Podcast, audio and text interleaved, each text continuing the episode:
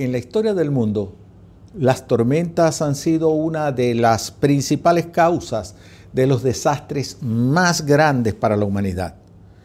Las tormentas producen deslaves, inundaciones y cuando las tormentas se convierten en huracanes, los efectos son aún más devastadores.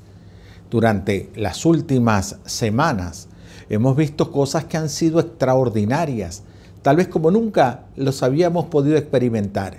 Dos huracanes han afectado a Centroamérica, concretamente a Nicaragua, Honduras, Guatemala y aún el resto de los países que están cerca. Nosotros mismos aquí en Venezuela hemos experimentado unas situaciones críticas como la de Maracay y más recientemente, hace unos días atrás, eh, la ciudad de Maracaibo, con esos torrenciales aguaceros. Las tormentas entonces pareciera que son experiencias devastadoras, traumáticas, que dañan a la persona en su totalidad. La Biblia habla de 10 plagas que azotaron Egipto. Una de esas plagas que fue la más devastadora, sin lugar a duda, fue la que Dios trajo con granizo y fuego. Fue una tormenta extraordinaria y la Biblia dice que produjo un daño increíble. Esa fue la séptima plaga destructiva que Dios usó para quebrantar el corazón de Faraón. Era algo mucho, pero muy, por mucho más sobrenatural que las plagas anteriores.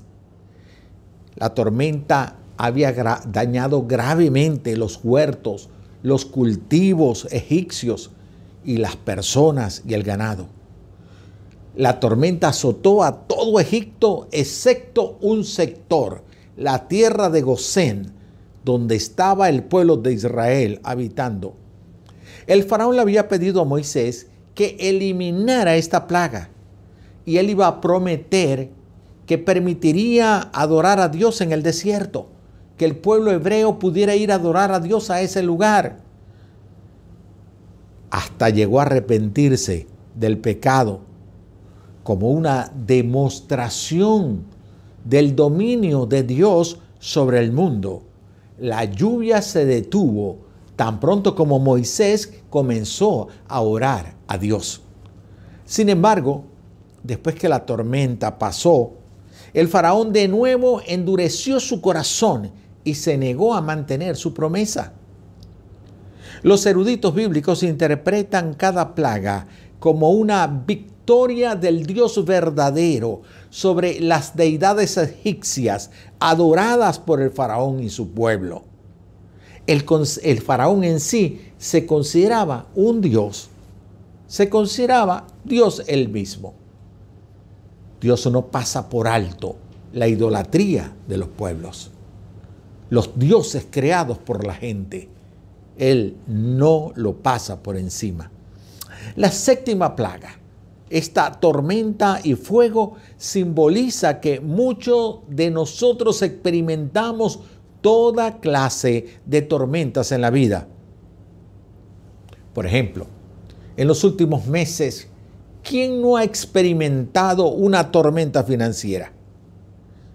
Las naciones del mundo han sufrido la peor tormenta económica de su historia.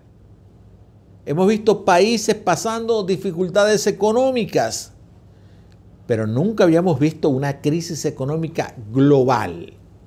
Las grandes industrias, las grandes economías mundiales afectadas seriamente. Esta crisis universal ha hecho que los terrícolas, los que vivimos en la tierra, vivamos la peor tormenta financiera de nuestra vida. Tu tormenta financiera arruina tu vida. Muchos hogares hispanos están enfrentando las peores tormentas familiares que hemos conocido. Una de las cosas que más ha afectado la unidad matrimonial, la armonía matrimonial en Venezuela ha sido la pandemia. Familias que antes no convivían tienen que estar prácticamente hasta 24 horas en el mismo lugar. Cientos de matrimonios hoy en Venezuela experimentan sus peores tormentas conyugales. Es también sorprendente el, el número de venezolanos migrantes con sus hogares destruidos. Su condición de hogares cristianos no ha sido un obstáculo para que pongan a un lado sus votos de compromiso hasta que la muerte se separe, para tratar de comenzar una nueva vida conyugal.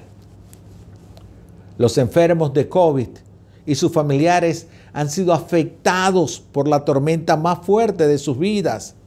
Millones de vidas han sido cobradas por este virus originario de China. Las tormentas, por ejemplo, que los migrantes venezolanos experimentan en sus kilométricas caminatas por los países fronterizos, son indescriptibles. Hoy quiero compartir contigo tres lecciones que la tormenta en Egipto dejó para las siguientes generaciones. Tres lecciones que le dejó a los egipcios, a los hebreos. Tres lecciones que Dios ha dejado para ti y para mí frente a las tormentas de la vida que estamos llevando y enfrentando. La primera cosa que podemos decir es que toda tormenta tiene un origen. Toda tormenta comienza en algún momento. Los que son expertos en huracanes saben y dicen, hay una tormenta que está comenzando en el Atlántico.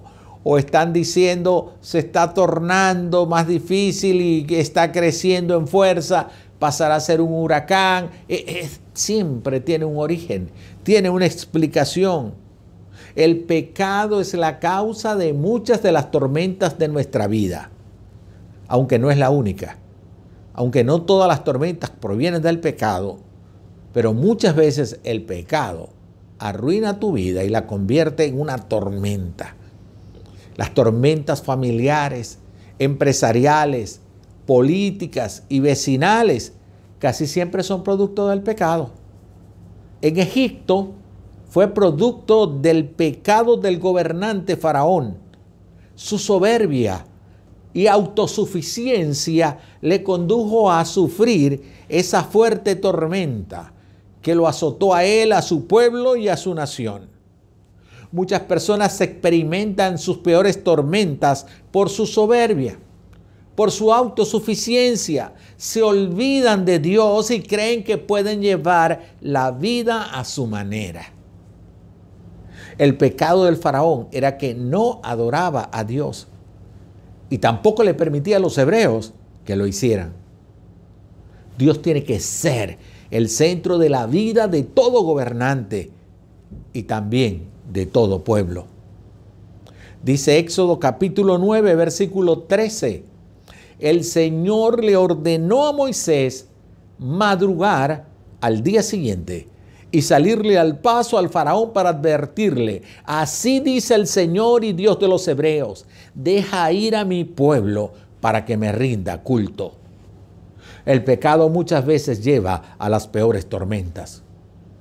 Los familiares, por ejemplo, las tormentas familiares, son por causa de infidelidades o por desobedecer el modelo bíblico.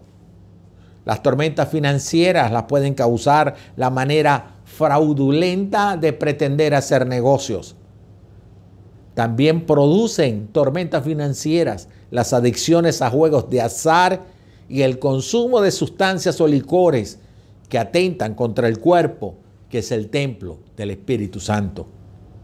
Siempre el pecado causará tormentas que harán naufragar tu vida. La segunda lección que nosotros podemos obtener de la tormenta en Egipto es que toda tormenta tiene un lugar seguro. En toda tormenta hay un lugar seguro. Recuerdo que hace unos años cuando yo era un adolescente, hubo una lluvia intensa en el barrio donde yo me crié. Habían pocas, pero muy pocas casas que pudieran tener un techo de una platabanda de techo. Nosotros vivíamos detrás del cuartel de bomberos. La lluvia comenzó a ser tan intensa, comenzó a subir el agua por el desbordamiento de las cañadas o quebradas, que llegó el, tiempo en el cual los padres tuvieron que subir a sus hijos en el techo de mi casa. Los bomberos que quedaban al cruzar la calle tendieron como en las películas unos cables o unos mecates intensos y en sus hombros pudieron poner al salvo los niños que hubieran podido naufragar. Toda tormenta tiene un lugar seguro. Es que Dios siempre provee un refugio sumamente seguro para las tormentas. Es que aún las tormentas causadas por el pecado, la desobediencia y el alejamiento de la presencia de Dios, siempre Dios va a establecer un refugio seguro. Su misericordia va a cubrir a todo ser. El Señor alertó a Moisés y al faraón de la tribulación que estaba por venir.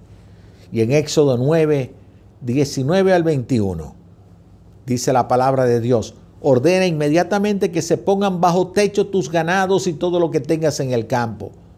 Los mismos personas que animales, porque el granizo caerá sobre lo que ande al aire libre y los matará. Algunos funcionarios del faraón temieron la palabra del Señor y se apresuraron a poner bajo techo a sus esclavos y ganados, pero otros no hicieron caso de la palabra del Señor y dejaron en el campo sus esclavos y su ganado. Como no lo había hecho en las plagas anteriores, Dios le advierte a los egipcios con anticipación para que resguardaran su ganado y sus esclavos en la tormenta de granizo que habría de venir. Algunos supieron que vendría esta señal, creyeron a la palabra de Dios y ocultaron tanto sus animales como sus siervos de la tormenta que estaba próxima. Pero muchos no lo hicieron. No lo hicieron porque nunca se había presentado una tormenta tan fuerte como la que estaban anunciando esos instrumentos de Dios, Moisés y Aarón. Y todavía más, era invierno cuando se anuncia que vendría esa tormenta. En esa temporada no llovió, ni ha llovido más nunca en Egipto. Así que el anuncio resultaba inverosímil para el faraón y muchos de sus seguidores. El milagro de la señal fue justamente que se presentó cuando no era ni siquiera tiempo de lluvia y también porque nunca se había presentado una tormenta de esa magnitud o de ese tipo en Egipto. Pero lo más extraordinario de este evento fue que Dios reveló que la posición de Faraón en ese momento de la historia de Egipto fue exactamente para hacer ver y mostrar la fama del Señor sobre el poder de Faraón.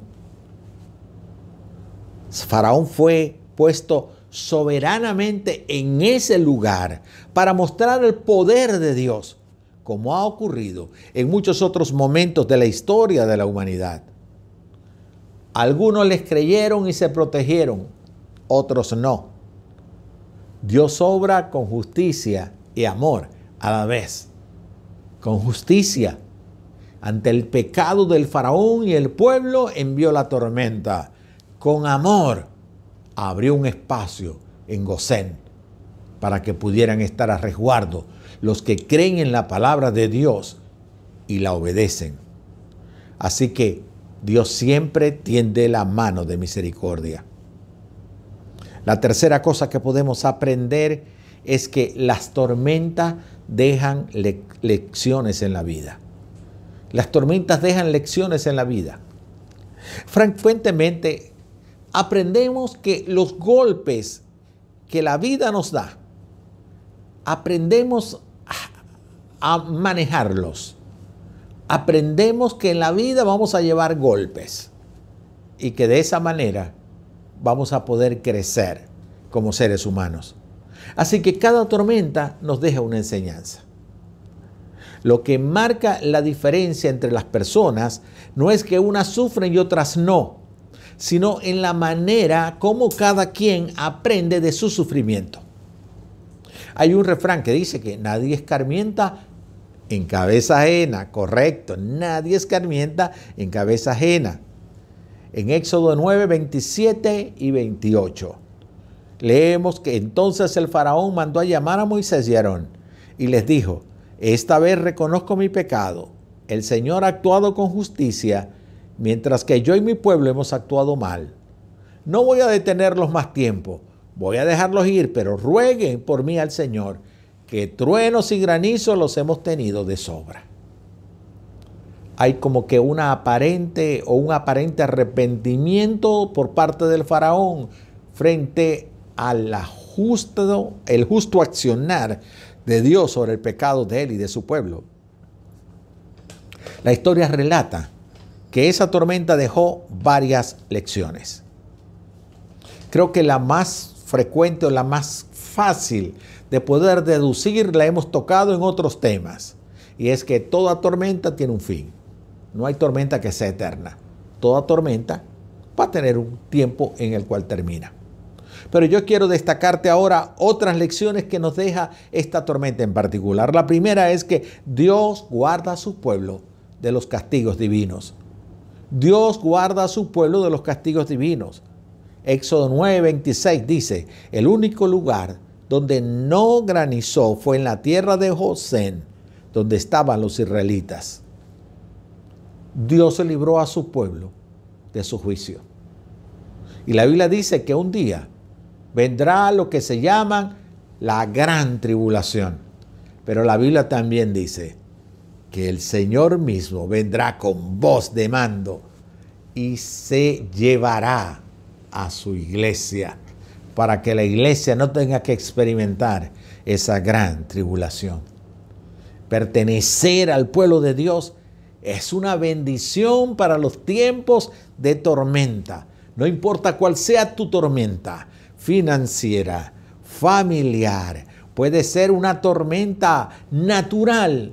Siempre pertenecer al pueblo de Dios es una gran bendición para ayudarte en el tiempo de tu tormenta.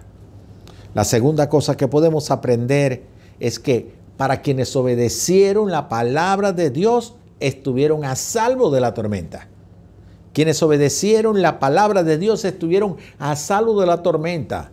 En el versículo 20 del capítulo 9 de Éxodo dice, algunos funcionarios del faraón temieron la palabra del Señor y se apresuraron a poner bajo techo a sus esclavos y ganados. Algunos temieron la palabra del Señor. No fue la gran mayoría. Por eso la gran mayoría experimentó las consecuencias de, ese, de esa tormenta, las consecuencias de su pecado que movió el juicio de Dios. Hay maneras que tú puedes experimentar, o mejor dicho, enfrentar las consecuencias de tu pecado, y es creyéndole al Señor, es temiendo a la palabra del Señor, es obedeciendo a la palabra del Señor. Nada aleja más las tormentas de nuestras vidas que la obediencia a la palabra de Dios. Cuando hacemos de la Biblia nuestra regla de fe y conducta, cuando podemos hacer de la Biblia el manual del fabricante, el manual del creador, para medir cómo debe ser nuestras relaciones interpersonales, para saber cómo comportarnos en familia, para aprender a cómo gobernar una nación, aprender a cómo hacer negocios. Dios va a hacer posible que las tormentas de tu vida tengan otro destino. Cada vez que pases por una tormenta debes preguntarte, ¿qué te quiere enseñar el Señor con esa experiencia? En el caso del faraón, Dios quería enseñarle que Dios es poderoso y soberano. Cuando estés pasando por una tormenta, pregúntale al Señor, Señor, ¿qué me quieres enseñar? El faraón entendió que la tormenta la produjo su pecado y se arrepintió. Y de inmediato Dios detuvo la tormenta no hay mejor cosa que podamos hacer en una tormenta es acercarnos a Dios. No olvidemos que lo que nos separa de Dios es nuestro pecado, porque Dios es un Dios santo. Buscar en medio, buscar a Dios en medio de las tormentas nos ayuda a estar a salvo de las consecuencias del pecado que nosotros hemos podido cometer. Y la cuarta lección que podemos aprender es que repetir el pecado trae tormentas más fuertes para nuestra vida. Hasta ese momento, esa había sido la plaga, el castigo más severo que Dios le había dado a Egipto y al faraón. Porque se arrepentía y volvía a pecar. El faraón, cuando se percató que la tormenta había cesado, él volvió al pecado. Él desobedeció y la Biblia dice que recibió ahora un castigo más severo. Ya en el capítulo 10, en el capítulo siguiente, el versículo 4 y el versículo 5, dice que los hombres de Dios, los líderes espirituales del pueblo de Dios, le dijeron, si te niegas a dejarlos ir, mañana mismo, Dios le dijo, mañana mismo traeré langosta sobre tu país. De tal manera que cubrirá la superficie de la tierra que no podrá verse el suelo. Se comerán lo poco que haya quedado después del granizo y acabará con todos los árboles que haya en los campos. Dios le dijo al faraón a través de Moisés que lo poco que haya quedado luego de la tormenta de granizo sería destruido por su dureza de corazón, por su deseo de seguir pecando. Una tormenta nos puede llevar a otra más severa si desobedecemos al Señor. Debemos entonces buscar a Dios en medio de las tormentas de la vida. Hay un himno, me gusta mucho. Ojalá y pudiera saber cantar, ojalá pudiera cantar para poderlo interpretar, que dice, después de la tormenta viene la calma, viene la paz. Si a Cristo de rodillas tú se la pides, Él te la da. Después de la tormenta viene la calma, viene la paz si a Cristo de rodillas tú se la pides, Él te la da. Gosén era el lugar de refugio en, en medio de esa tormenta. Los que obedecieron la palabra de Dios fueron a Gosén y ahí pudieron pasar la tormenta en un lugar seguro. Cristo lo es hoy para el pecador. Para el pecador que está esclavo en el pecado. Cristo es el lugar seguro para enfrentar las tormentas de la vida. Nosotros nos desgastaríamos menos si pudiéramos aprender a escuchar la voz de Dios que se manifiesta en palabras y obras de Él mismo. ¿Cuáles son las plagas que te están atormentando en tu vida? Dice el dicho, guerra avisada no mata soldado. Y si lo mata, es por descuidado. Guerra avisada no mata soldado y si lo mata es por descuidado. Vuélvete al Señor en obediencia. Entrega tu vida a Él y ríndete ante la suavidad de su palabra. Él dice, vengan a mí todos, todos los que están cargados y trabajados, que yo los voy a hacer descansar. Siempre que llegue una tormenta, por fuerte que sea, Dios será nuestro lugar de refugio. Hoy puedes ir a la presencia del Señor como lugar de refugio en medio de esta tormenta que estás experimentando. ¿Cómo puedes llegar a ese lugar? Obedece su palabra. La Biblia dice que el Señor ha dicho, venid a mí todos los que están trabajados y cargados, que yo los haré descansar. Pero también ha dicho, yo estoy a la puerta y llamo. Si alguno oye mi voz, entraré a él, cenaré con él y él conmigo. Hoy puedes invitar a Cristo a entrar a tu vida para que sea el refugio, el refugio más seguro en medio de la tormenta que el pecado de la humanidad y tu pecado propio han causado. Si quieres hacer de Cristo el lugar refugio, el lugar seguro de tu refugio, si quieres recibir a Cristo como tu Salvador personal, yo quiero invitarte a que hagas una oración de fe.